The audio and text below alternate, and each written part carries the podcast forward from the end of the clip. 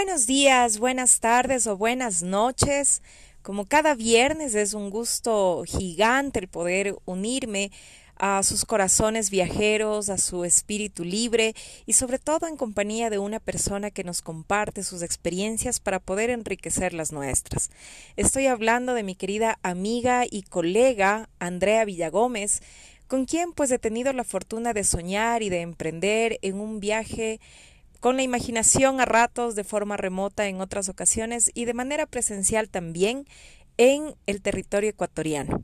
Así que bueno, pues para que ustedes también le conozcan y yo también le pueda conocer un poquito más, en este inicio de viernes con un sol precioso en la ciudad de Quito, la capital de todos los ecuatorianos y de todos quienes nos visitan, les saludamos con mucho sol, con mucho cariño y pues empezamos este nuevo capítulo en el podcast Viajes Terapéuticos.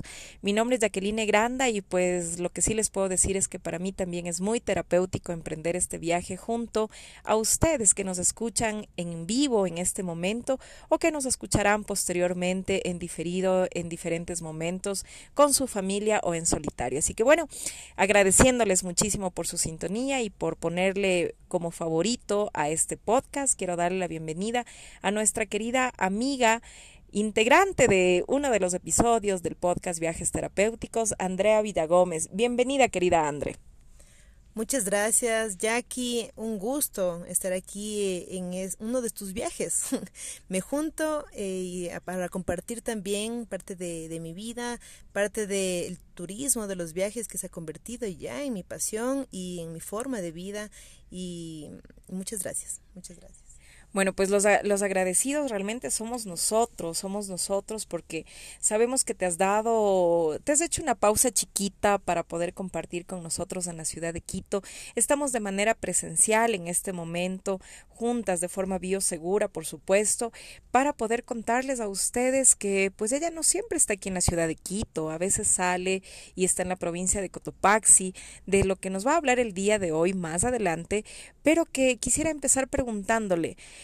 además de ser guía nacional de turismo, de ser gestora cultural y de comunidades rurales, sobre todo ahora desde, desde que estás en la provincia de Cotopaxi, también eres una apasionada por contar estas historias que a veces nosotros no conocemos y que están ligadas a los páramos ecuatorianos, a estas comunidades rurales en donde todavía se trabaja en comunidad, se trabaja en minga, todos hacemos un esfuerzo como para que el beneficio sea común. ¿Cómo ha sido cómo, es Andrea Vida Gómez? ¿Dónde nace, mejor dicho, esa afición? ¿En qué momento tú te integras y te interesas para difundir estas maravillas del Ecuador?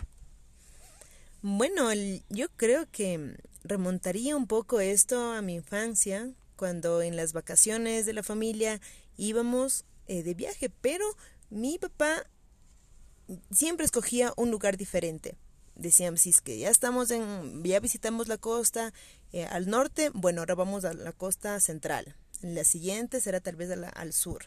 Y en la sierra, el oriente, no lo exploré tanto en mi infancia, sino hasta en la universidad, cuando en verdad fue una gira de estudios y me enamoré de la Amazonía. No conocía el potencial que tenía y, y tal vez esos mitos que quedaban atrás de mi infancia se borraron porque ya experimenté eso de la Amazonía. Así que el, el interés de conocer mi papá muchos lugares diferentes cada vez y no era necesariamente con un alto monto de dinero, simplemente con lo básico, siempre en un lugar eh, comer un almuerzo, que es la comida fresca del día, y también se ahorra, y ir explorando, ir explorando. Eso por ahí comenzó mi espíritu del viaje. Además de haber nacido en el centro histórico de Quito, un lugar lleno de eventos por doquier en los fines de semana. Bueno, aquí ya en confianza yo tenía miedo a los anqueros. Me escondí mi mamá, ven, ven a ver la comparsa, lo lindo, cómo bailan, cómo... Eh, bueno, el baile estaba chévere, la música bien, pero los anqueros mm, me daban miedo. Hoy lo respeto, dicen que es un arte y todo, pero eh, cuando era pequeña sí y el centro histórico, el, ese movimiento y esa riqueza cultural que tiene ahí, me, me involucró, me involucró, me contagió creo que desde pequeña. Te fue envolviendo de a poquito, pienso yo, porque claro, tu papi te contagió un montón el hecho mismo de escoger tal vez un destino diferente en cada ocasión en la que decidían viajar como familia. Sin embargo, tú mencionas esta infancia que yo, yo no me imagino, ¿no? Una infancia en el centro histórico de Quito sin que te enriquezcas con esa cultura, con esa posibilidad de conocer a los artesanos, que de a poquito vemos también que van un poco desapareciendo. Eh, cuéntame un poquito cómo ha sido, cómo ha sido, cómo fue tu infancia. Bueno, mis papás tuvieron una, un negocio, un restaurante, 20 años en el centro histórico y además de ese tuvieron antes otro negocio en, en la calle Cuenca. en la Loma Grande nacimos, ahí estaba el restaurante y estaba muy cerca del terminal Comandá, terrestre de Comandá. Llegaban los buses y subían los pasajeros, venían los viajantes o bajaban también hacia el terminal. Y, y recuerdo que mi mamá siempre recuerda, tenía en cuenta que los lojanos, por ejemplo, son bastante exigentes en los desayunos. Y siempre tenía eso yo en la mente, ah, Loja, ¿y dónde es Loja, no? Y por ahí alguien, un señor, si no conoce Loja, no, conoce el Ecuador. Efectivamente, yo poco a poco eh, me preguntaba de dónde vendrán, de dónde vendrán. Eh, de pequeña tengo unos pequeños recuerdos que los eh, los extranjeros me veían, ¿no? Yo toda exótica, bien negrita, más gordita, era chiquita, churros, me quedaban viendo y le preguntaban a mi mamá si me podían tomar una foto. Entonces yo también me sentía un atractivo turístico. y mm, ese centro histórico, además de tener un negocio, nosotros de ahí eh, teníamos la llegada de personas. Cuando era pequeña yo no le veía que nosotros éramos un servicio turístico, éramos una parte de esta cadena de, de servidores turísticos y muy muy agradecidos por es la llegada de turistas nacionales, de extranjeros allá a nuestro restaurante que era un, punto estratégico también. Y claro, bueno, para la gente que nos escucha, hay algunas cosas ahorita que aclarar, ¿no? Porque este, este terminal terrestre Cumandá, para quienes visitaron el Ecuador, para quienes estuvieron por acá, por la ciudad de Quito, tal vez eh, diría que pudieron visitarlo hasta hace unos 20 años aproximadamente, porque desde ahí para acá pues es ya em, totalmente transformado, ya en un área de uso común, de uso público, de arte, de deporte, ya no como lo que era anteriormente, que era un terminal terrestre, y que está justamente en la parte en la cual termina el centro de Quito y empieza ya el sur de Quito. Entonces, un lugar muy estratégico en ese tiempo para, para desplazarse terrestremente, ¿no? Y yo tengo grandes recuerdos del terminal terrestre de Cumandá, cuando llegábamos tal vez de algún viaje o cuando teníamos que ir a recoger a familia que venía tal vez de Manta, de Loja, como tú dices, eh, de algún otro punto del país, porque Creo que Dios me ha bendecido con eso y tengo familia en diferentes lugares del Ecuador, así que es, es bonito, es bonito conocer esto. Y me ha llamado bastante la atención esto que dices que Lojano es exigente en el desayuno, sobre todo porque mi papi es lojano y tengo familia de Loja, o sea, soy de los Granda de Loja. Entonces, lo que sí no me sorprende es que sí existe este dicho y también les digo a ustedes que quien no conoce Loja no conoce el Ecuador y ese es por el hecho de que es la prácticamente la casi la frontera, ¿no? Por así decirlo, es la, la provincia que está ahí en la parte sur, al final del Ecuador, y pues si ya llegaron hasta allá es porque conocieron el Ecuador, es una forma de decirlo. Pero esto de lo del desayuno me ha llamado bastante la atención. No sé si exactamente era este eh, grupo de transportistas que eh, eran así, pero eh, mi mamá tenía eso en, en, la mente, ¿no? Pero, y pero ella siempre menciona esto, esta experiencia que decían, ay, los, los desayunos exigían, pero también eh, porque ellos son parte de otro servicio turístico, ¿no? Tenían que estar ahí ya pendientes rápido los tiempos. Pero muchos buenos recuerdos tenemos de los lojanos porque venían eh, a hacer el gasto, decíamos, hacer el gasto y vienen con buenos grupos, vienen eh, con los grupos de estudiantes, universitarios y les atendíamos. Y por supuesto estrés, pero eh, la recompensa también. Claro, bueno, quien, quien se dedica al tema del, del servicio en el turismo, pues ya saben, ¿no? El, el, turismo, todo lo que es hospitalidad está ligado al servicio y creo que quien está o quienes estamos en ese ámbito, si no somos buenos para el servicio, eh, creo que estamos equivocados de, de lugar porque aquí es el, el, el, sitio en el cual uno más puede y tiene la posibilidad de servir. Así que no, no, André, no me vas a dejar mentir porque en realidad que es así. Así que bueno, esto, esto en relación a, a la parte de del, del, terminal, ¿no? Del extinto terminal terrestre Cumandá. ¿Y después qué pasó? Porque tenías miedo a los zanqueros y había mucha actividad y algarabía en el centro histórico de Quito, desde la parte religiosa, ¿no? Desde la parte eh, festiva también. Yo me imagino tú siendo chiquita viendo esos mares de gente en Semana Santa, Jesús del Gran Poder, y estando justo en esta parte donde está el restaurante, esta, esta procesión también que salía de Santo Domingo. Sí, la, es increíble. Yo me acuerdo que una vez salimos en la procesión de Jesús del Gran Poder, era pequeña, estaba sobre los hombros de mi papá, y wow, qué cantidad de gente. Y era la primera vez que iba y veía eso porque siempre estábamos en el restaurante, ¿no? Era un momento de que llegaba gente, cuando hay feriados, estas fiestas son, es cuando más trabajamos, entonces ahí estábamos pendientes. Luego salimos de este lugar, estuvieron 20 años mis papás ahí, ya salí cuando estuve a los 9 años más o menos, casi 10 años, y nos fuimos a vivir a la entrada al valle. Ahí era un, y hasta ahora es uno de mis lugares preferidos por la vista, es una vista preciosa hacia la Vicentina, y todo el Machángara que ya se pierde en el horizonte y también tenemos la vista de los Pichinchas.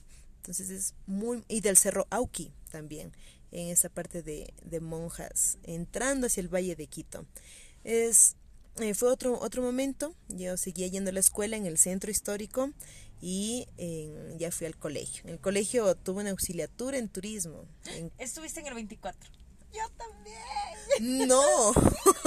porque también tuve la auxiliatura. No. Eso ha sido algo muy nuevo ya aquí que hemos descubierto. Tenía auxiliatura en turismo y Juanito Cruz eh, nos daba la, la, clase, su hijo.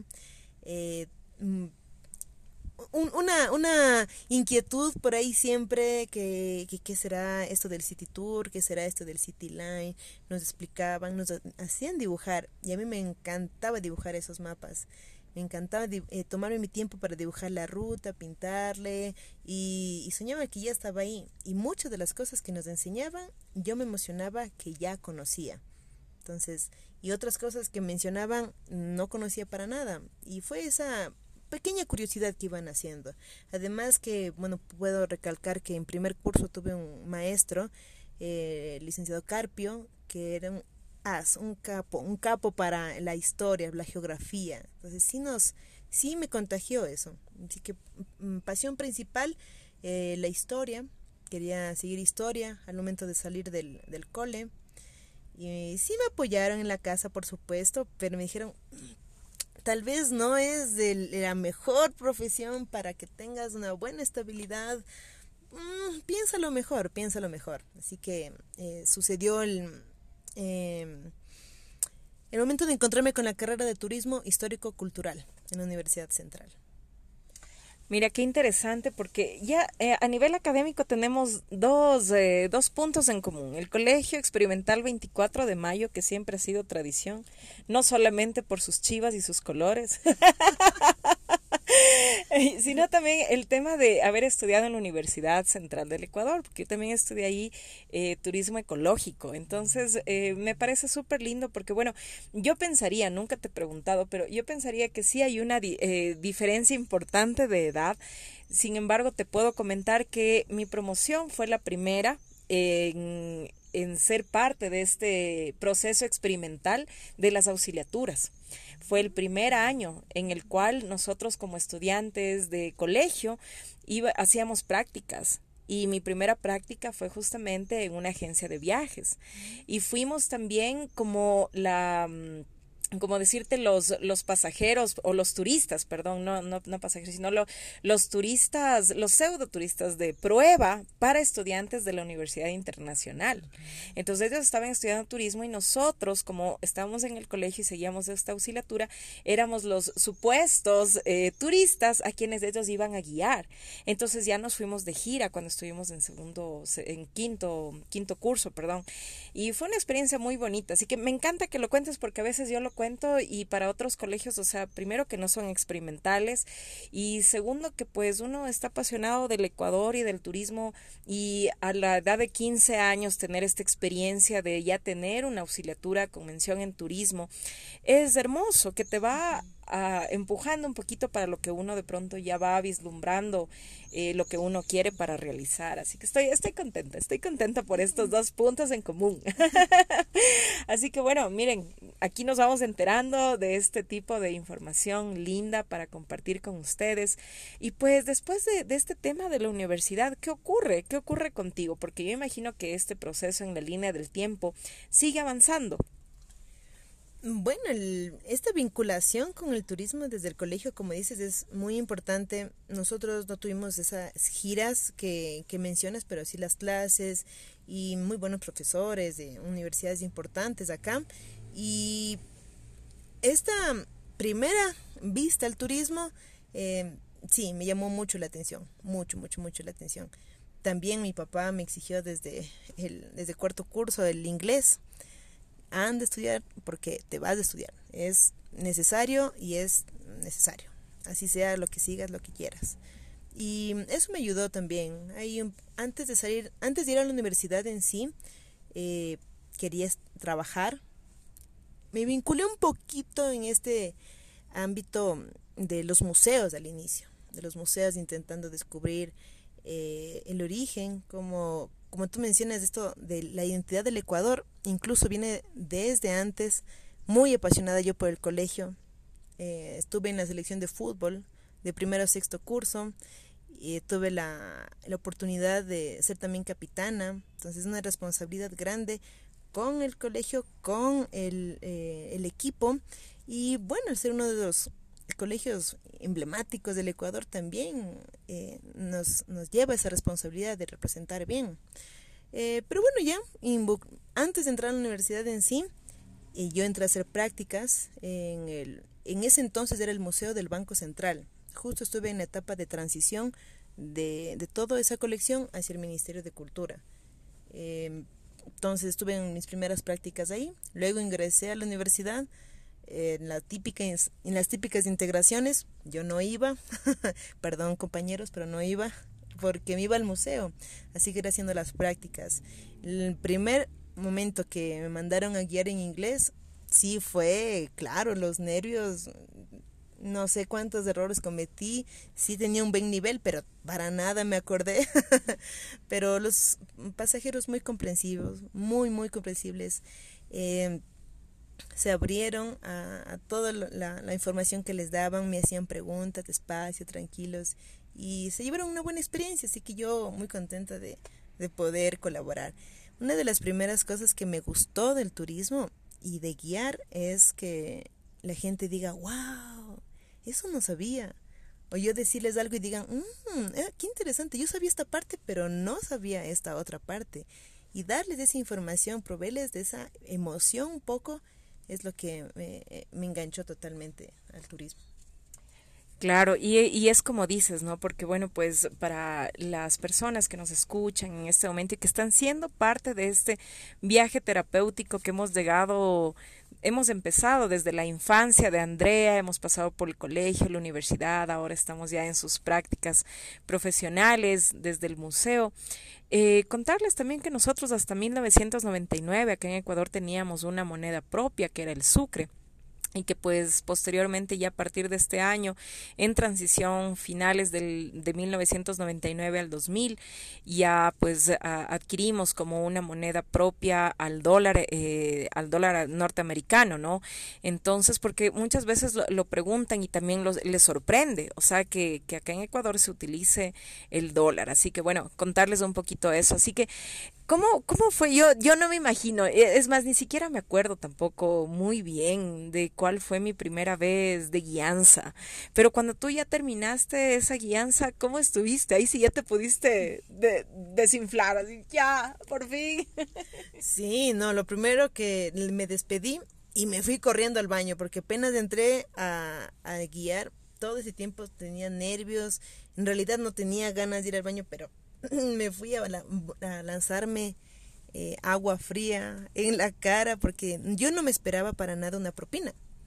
Y me la dieron y wow, fue bonito recibir ese cariño, ese reconocimiento que mm, es por un buen trabajo, sabe que eh, se están haciendo bien las cosas, entonces la recompensa con una propina eh, muy bonito, muy bonito. Yo me sentí nerviosa totalmente. Digo, me fui a lavar la cara con agua fría y decir, wow, ¿qué hice? ¿Qué pasó? Bueno, ya, se acabó. Ahora, ahora ya me van a mandar a guiar más. Uf.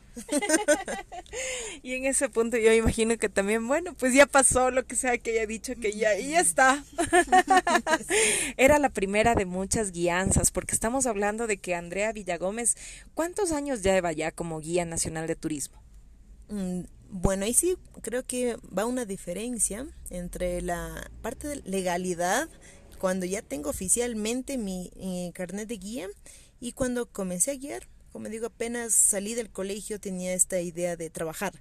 Y mi mamá, bueno, apoyándome un poco, me mm, lleva con una conocida que eh, me ayuda eh, a involucrarme en este momento de los museos. Y fue una experiencia muy bonita, eh, enriquecedora, porque estaba ya con chicos de universidad, con las personas, los guías ahí propios del museo. Entonces, eh, todo es un proceso, es un paso a paso que, eh, que yo podría decir que desde el 2010 estoy involucrada en este ámbito de, de la guianza.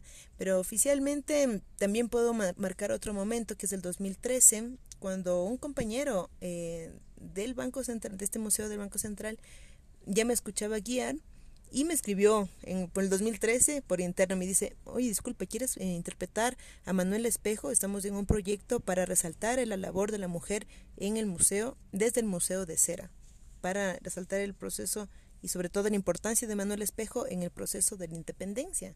Y me involucra a este... Eh, este proyecto, estos eventos desde el 2013 y desde ahí también tengo, creo que otra vinculación, no es una guianza directa, sino un tipo de mediación que se lo hace mediante el teatro, que es una herramienta muy útil para transmitir la historia y que en lo cual me empapé totalmente. Didáctica, eh, amigable. Eh, el teatro es arte, ¿no? Y, y, el arte sensibiliza también a las personas y te cuento aquí, lo siento madre, lo siento padre, pero no es que les gustaba mucho esa, esa, faceta. esa faceta. Al inicio me decían, pero, ¿y? ¿Y? O sea, ¿y, qué ganas? ¿Estás ganando algo tal vez? ¿Será? ¿No estás gastando tu tiempo? A ver, piensa bien, Andrea. Y, pero fueron en, unas, en unos recorridos, me vieron actuar también, tal vez al inicio mal, después bien, y pero con mucha pasión. Eso es lo que sí me llevó. La historia eh, y también Puedo recalcar a la maestra, eh, a la querida Mechita del colegio, eh, que era una excelente profesora de historia, que me vinculó y ver la historia diferente, no solo como cronología, no solo como fecha, sino como procesos eh, que debemos comprender y sentirnos orgullosos. Y bueno, tú estás compilando una serie de situaciones que han ocurrido en tu vida en los cuales podemos ver un punto en común, la importancia de un profesor o de una profesora que genere en ti ese, esa forma apasionada tal vez de creer en lo que haces y también de interesarte por hacerlo y hacerlo bien. Y este, esto es, este es un mensaje tal vez no solamente para nosotros que estamos inmersos en el ámbito académico, sea como estudiantes, sea como docentes, qué valioso el rol, ¿no? Qué valioso ese rol de, de la persona que está para guiarnos en el proceso de aprendizaje.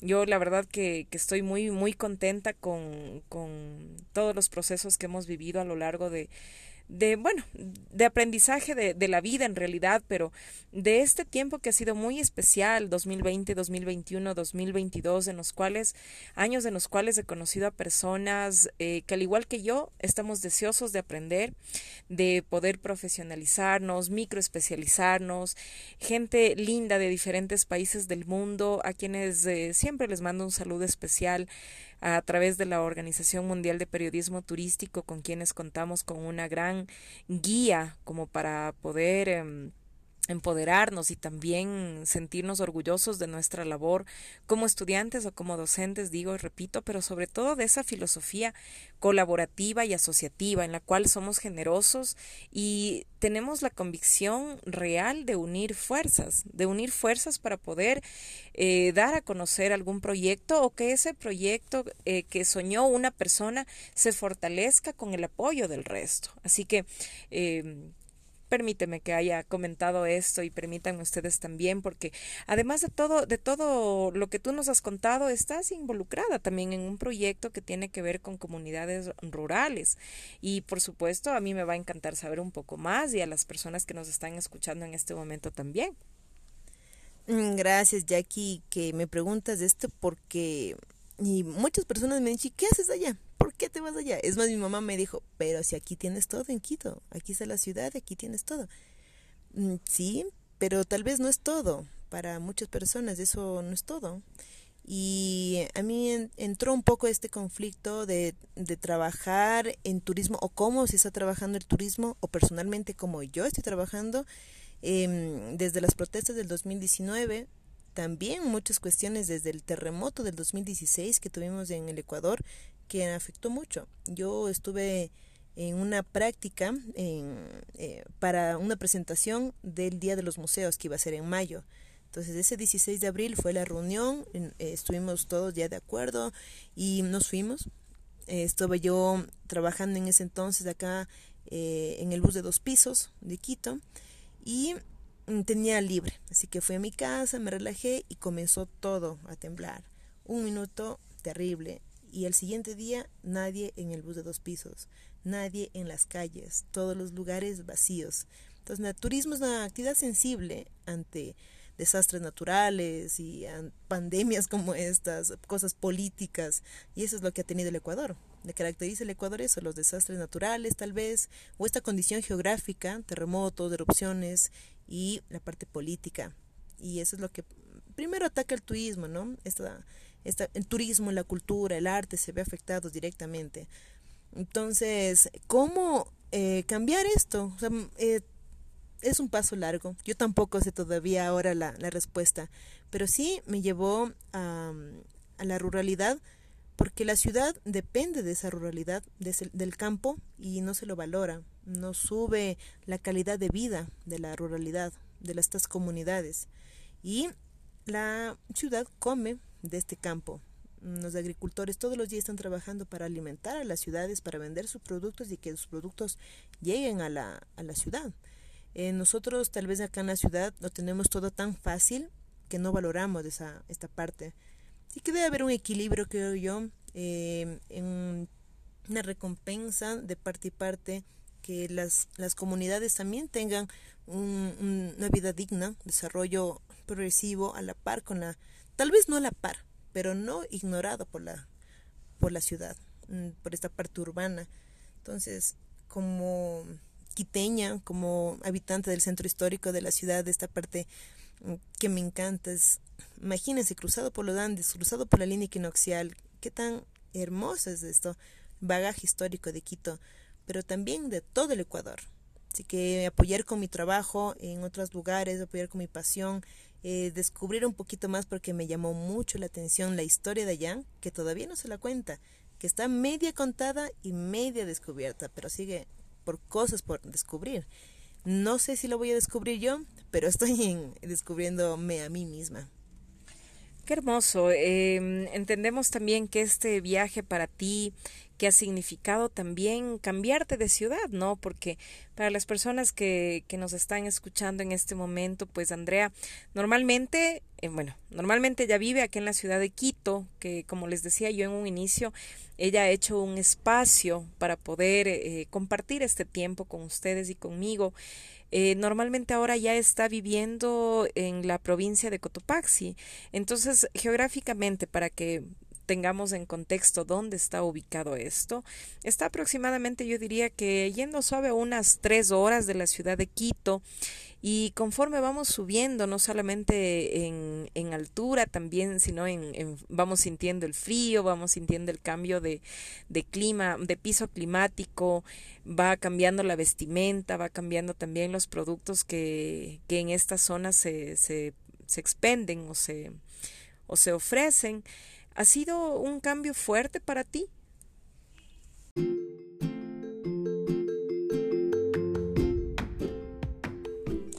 Hola, hola. Interrumpo un momentito este episodio de mi podcast Viajes Terapéuticos para agradecerte tu compañía, tu sintonía y también el poder hacer de este podcast uno de tus favoritos. Te invito también a que si deseas ser parte de esta comunidad que apoya con una con su voluntad económica, puedes hacerlo directamente con tu donación voluntaria en el descriptivo en el link de PayPal. Estás cordialmente invitado o invitada a apoyarme y seguir adelante con este proyecto independiente hecho con mucho corazón y compromiso. Saludos desde el centro del mundo, desde Quito, Ecuador. Todo mi cariño y todo mi agradecimiento. Sigamos disfrutando de este episodio. Mm, sí, sí, sí, sí. En todo, eh, todo cambio eh, se merece ese poco de sufrimiento, pero poquito nomás, nada más, poquito nomás, no tiene que ser tanto. Em, voluntariamente yo he ido. Eh, esa idea también de, mm, de valorar este atractivo que es Quilotoa, una laguna azul, turquesa, dentro de un volcán que está activo, es em, valorar eso sin el exceso del turismo. Entonces yo eh, eh, al un inicio también ofrecer directamente eh, mm, en la comunidad del Quilotoa, mm, pero dije, a ver, vamos, a, aquí a Quilotoa está más o menos, pero vamos a otro lugar que no tiene mucho. Entonces, mm, sí se fue al inicio un poco complicado, tal vez por el frío, pero sí llegó una buena época.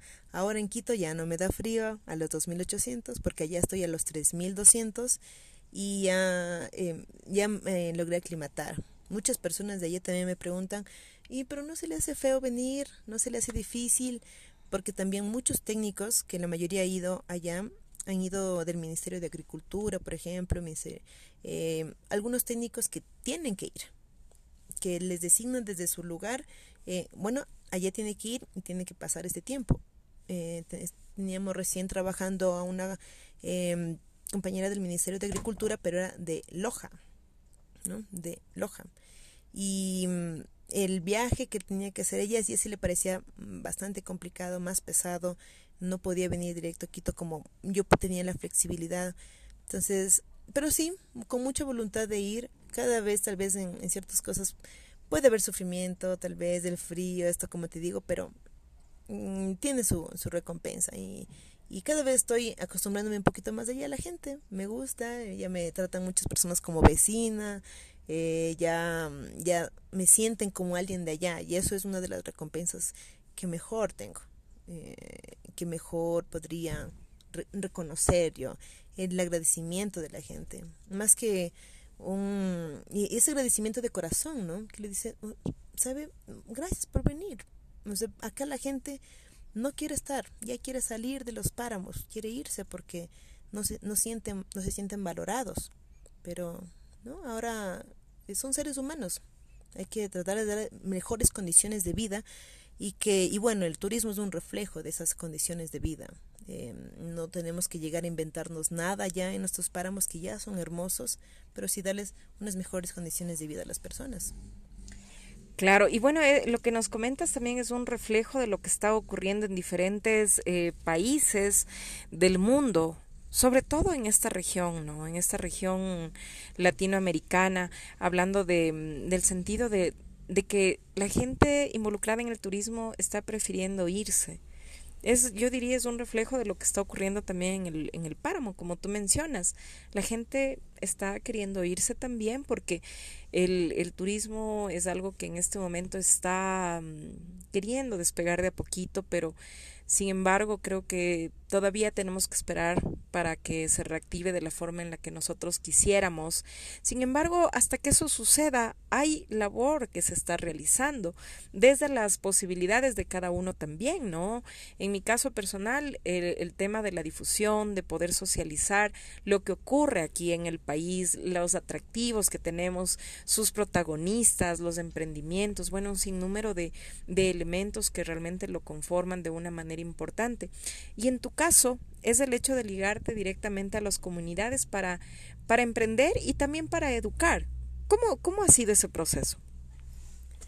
Es un, proceso muy bonito. Yo he ido ya directamente, por supuesto, a conversar con las comunidades, pero en toda esta comunidad es muy diversa las, eh, las necesidades que tienen, ¿no? De cada familia, la necesidad de grupos de personas como niños, como jóvenes, adultos. Así que, por supuesto, he tenido conexión con los adultos, eh, los dirigentes de las comunidades, pero yo siempre estoy buscando por ahí alguna carita chiquita, algún niño, algún joven, para saludarle, decirle y tratar de transmitirle que no está solo. Hola, ¿cómo estás? Eh, estoy aquí, bien, y, y ¿cómo te llamas? Mucha timidez al inicio, pero por supuesto cuando ya tienen la apertura, eh, tiene es un corazón hermoso, ¿no? Es corazón que, mm, que está atento a, las, a, lo que pase en el ambiente.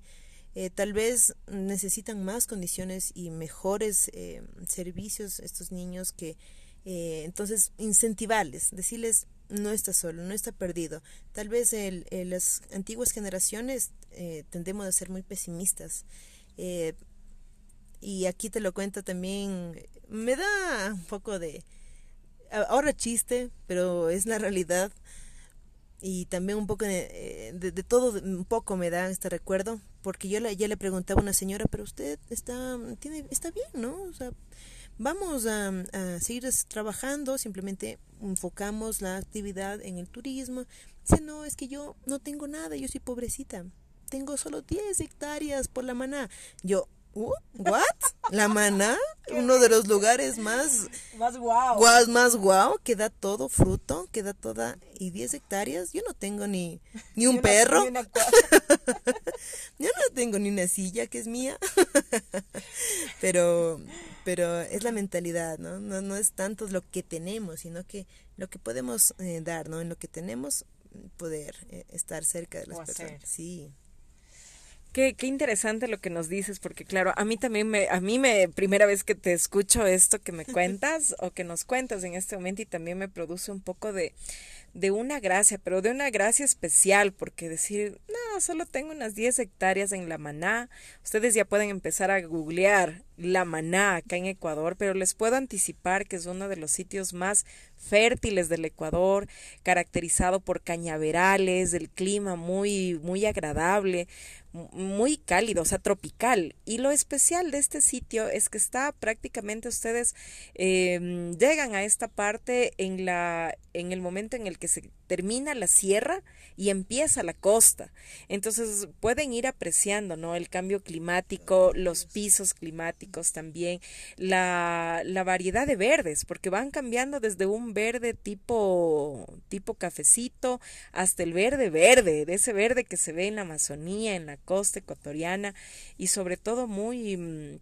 muy fértil en lo que tiene que ver la producción de, de la caña de azúcar, producen ahí panela, li- cacao, licor también, o sea, bueno, en fin, y bastante fiesteros, porque yo me acuerdo que tenía amigos en la Universidad de, La Maná y chuta, para una fiesta eran l- lo máximo, lo máximo, de verdad. Creo que el, el clima, ¿no? El clima, el clima manda mucho en esta forma de, de ser, así que, así que bueno, esto en relación de todo lo que tú nos has hablado, tiene que ver con esta parroquia rural Chuchilán, ¿no?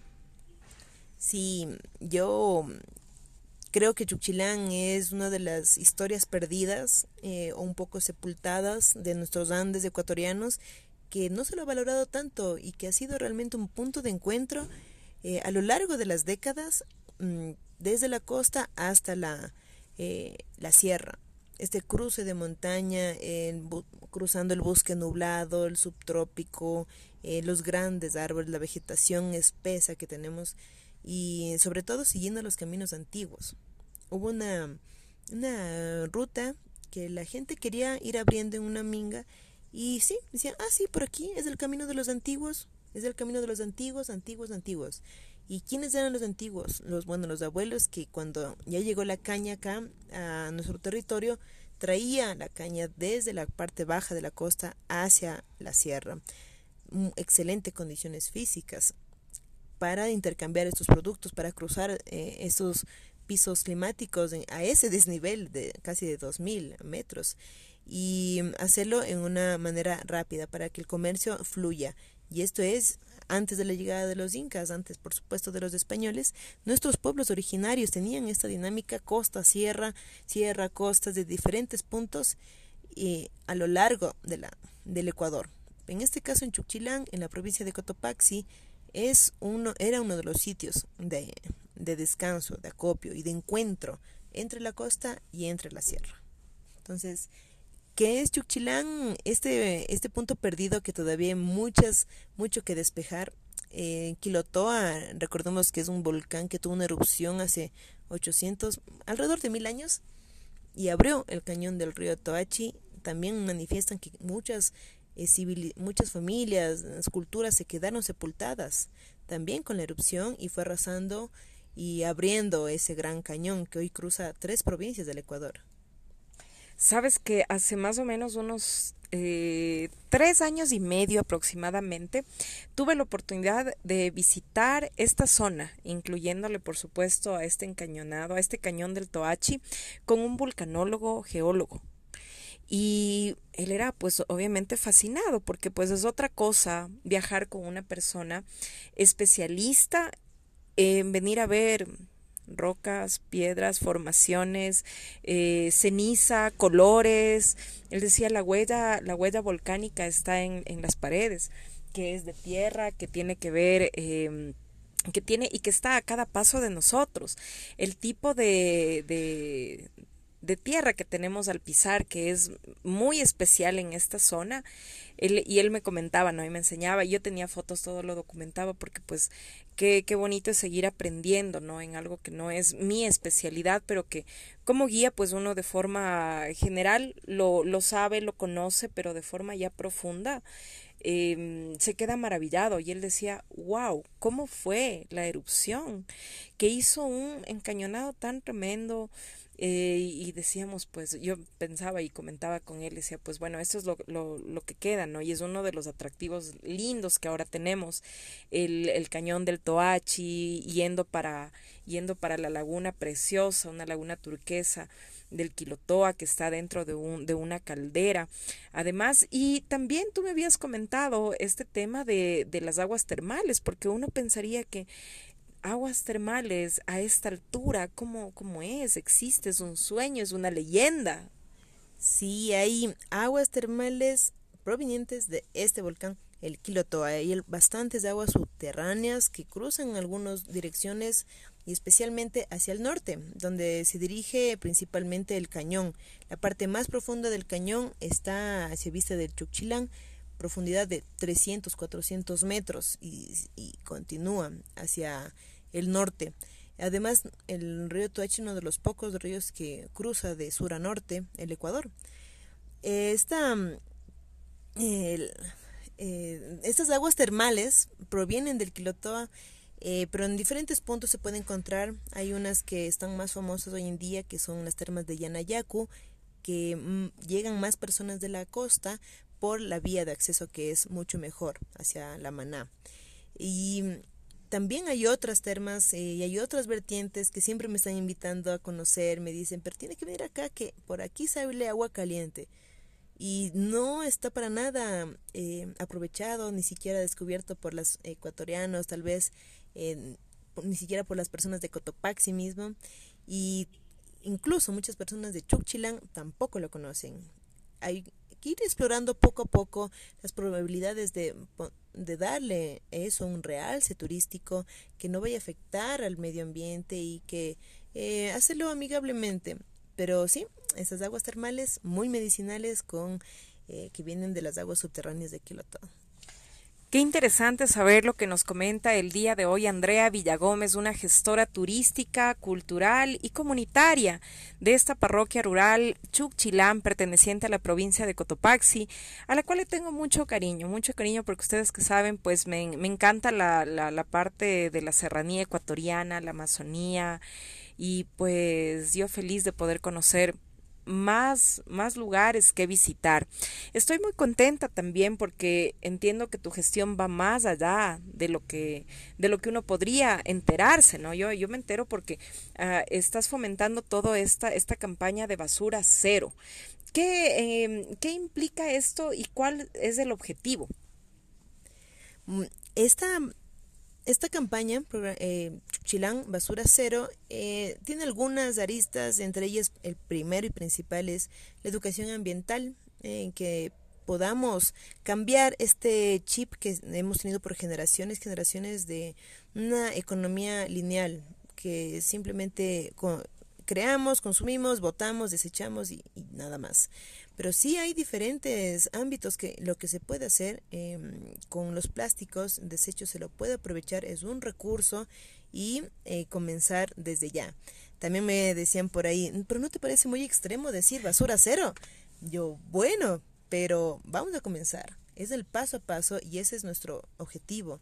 Que todo este año en el que eh, eh, este año, el siguiente y los demás años que pueda estar aquí, eh, pueda compartir eh, con, la, con la comunidad esta idea de que primero cuidemos nuestra casa para poder decir al visitante que no bote basura y que aquí tenemos que respetar el ambiente, es una parte ecológica y, y lo primero comenzaría con mingas de recolección de plásticos y posteriormente ya la, lo que viene. Así que más bien no se despeguen, sigan pendientes de lo que y he retado a Chuchilán, me he retado a mí misma y a las comunidades a hacerlo, a este viaje eh, para cuidar nuestro Chuchilán. Claro, y el resultado de esto sería que el mismo desecho, el tema de los plásticos, van a servir para poderlos utilizar en un proyecto turístico. Sí, la transformación hoy en día de los materiales es diversa para darle mayor uso, mayor vida a estos, a lo que generamos. Y sí, estos plásticos van a pasar por un proceso de lavado, trituración, se le añade más, eh, eh, más elementos, moldeado y será señalética. Eh, este material innovador de construcción para Chuchilán.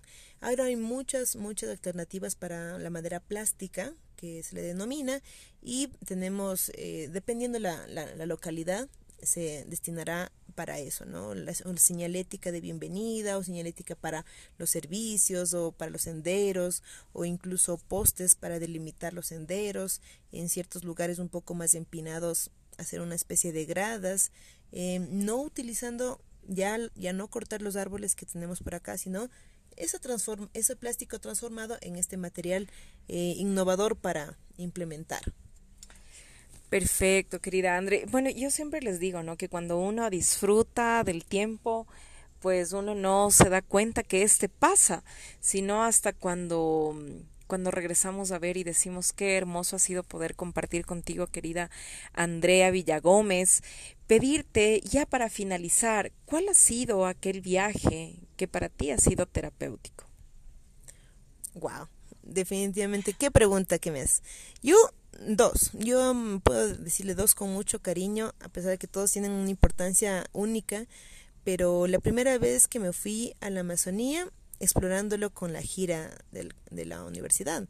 Porque tenía una idea de la Amazonía cuando fui de niña que era muy húmedo, tenía problemas de respiración, asmática, así que respirar en la Amazonía muy demasiado húmedo, pero eso era porque estaba solo en la ciudad. Pero ya también ya crecí y, ingresé a la selva y es muy fresco, no hay mucho calor en la selva. Por supuesto, toda esa vegetación permite que haya eh, adentro aclimatación. Entonces, es, ese es uno de los viajes que me gustó cuando estábamos ingresando a las playas del Cuyabeno. Y bueno, yo tenía un celular pequeño de un centavo que no llegaba señal, llegaba medio mensaje también. Entonces le llamé a mi mamá y dije, bueno, de aquí no hablamos en tres, cuatro días que salgo de acá. Y ese día, ese viaje fui sin celular y sin cámara, sin nada. Así que espero que en sí mi mente lo siga recordando por mucho tiempo más, porque era una luna blanca, preciosa, y en, la, en la noche que fuimos a ver los caimanes, eh, los monos aulladores a la distancia, y todo en la noche, la, eh, la luna que alumbraba todo. Así que ese es uno de los, eh, de los viajes que dije, o sea, no, tengo que abrir más la mente, no puedo juzgar a un lugar si es que no lo exploro bien, si es que no le he visto bien, y ya, ahí me enamoré y para seguir explorando. Y otro momento es antes de, para culminar esta parte de la del encierro, eh, de la pandemia, fui a una minga, acudí a una minga para eh, ir abriendo camino hacia el subtrópico, eso fue en Chuchilán. Ahí me di cuenta en que la gente tiene fe en el turismo. Y me decía, antes de, de yo estar trabajando directamente, me decía, pero eh, Andrea, muchas gracias por venir. en serio, yo ya no quiero destruir este bosque. Este bosque que yo mismo destruí cuando era niño, cuando era joven, porque ayudaba a mi papá, porque ayudaba a mi abuelo, y ese era el único medio, era botar el bosque, meter ganado o vender la, eh, eh, la, madera, y, si ya no quiero, yo he visto tantas bellezas aquí que esta parte se va a mantener así, tal cual, así me muera de hambre, pero esto lo voy a proteger. Entonces esa esperanza que yo vi en la gente me transformó.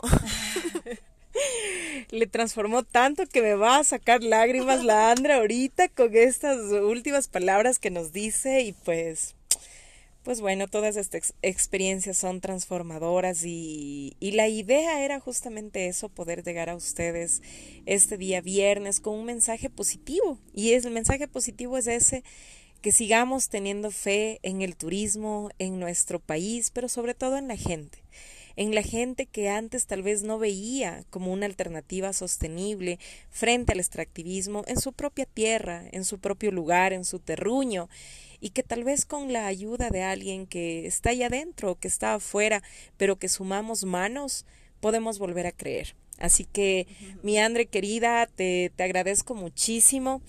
Y bueno, ya no le voy a hacer hablar mucho porque ya no puede hablar ahorita. Pero lo que sí les puedo decir es que para mí siempre encontrarme con ustedes los días viernes de por sí es terapéutico porque tengo renovada ya las energías de saber que está ocurriendo algo lindo en sus corazones y que lo están poniendo al servicio también de estas experiencias para el resto del mundo. Así que conmigo será hasta el próximo viernes, hasta la próxima oportunidad. Muchas gracias por estar presente en este podcast Viajes Terapéuticos. Mi nombre es Jacqueline Granda y a Andrea Vida Gómez la podrán contactar, por supuesto directamente, no solamente en sus redes como Andrea Tour Guide en Ecuador, sino también como Turismo Chuchilán. No se olviden que esta información yo la coloco directamente en el script de este podcast para que puedan dirigirse directamente a nuestros invitados y en este caso pues no será la excepción. Así que agradecerte querida Andre y sé que continúas tu, tu trabajo y tu recorrido, vas a pasar un tiempo muy bonito con tu familia en estos días aquí en Quito antes de regresar el fin de semana tu querido Chuchilán.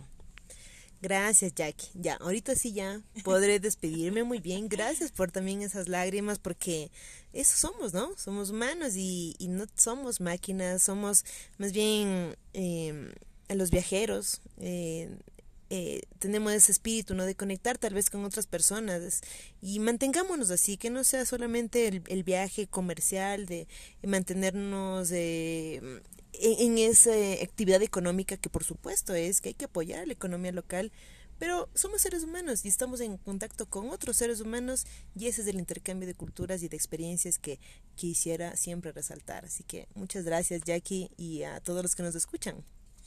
Gracias a ti mi querida Andre, gracias a todos. Así que estén bien, regalen sonrisas y recuerden siempre que lo que uno da, se da y lo que uno no da, se quita. Así que nos vemos o nos hablamos la próxima vez y espero sus comentarios también y sus preguntas en este podcast Viajes Terapéuticos. Hasta la próxima.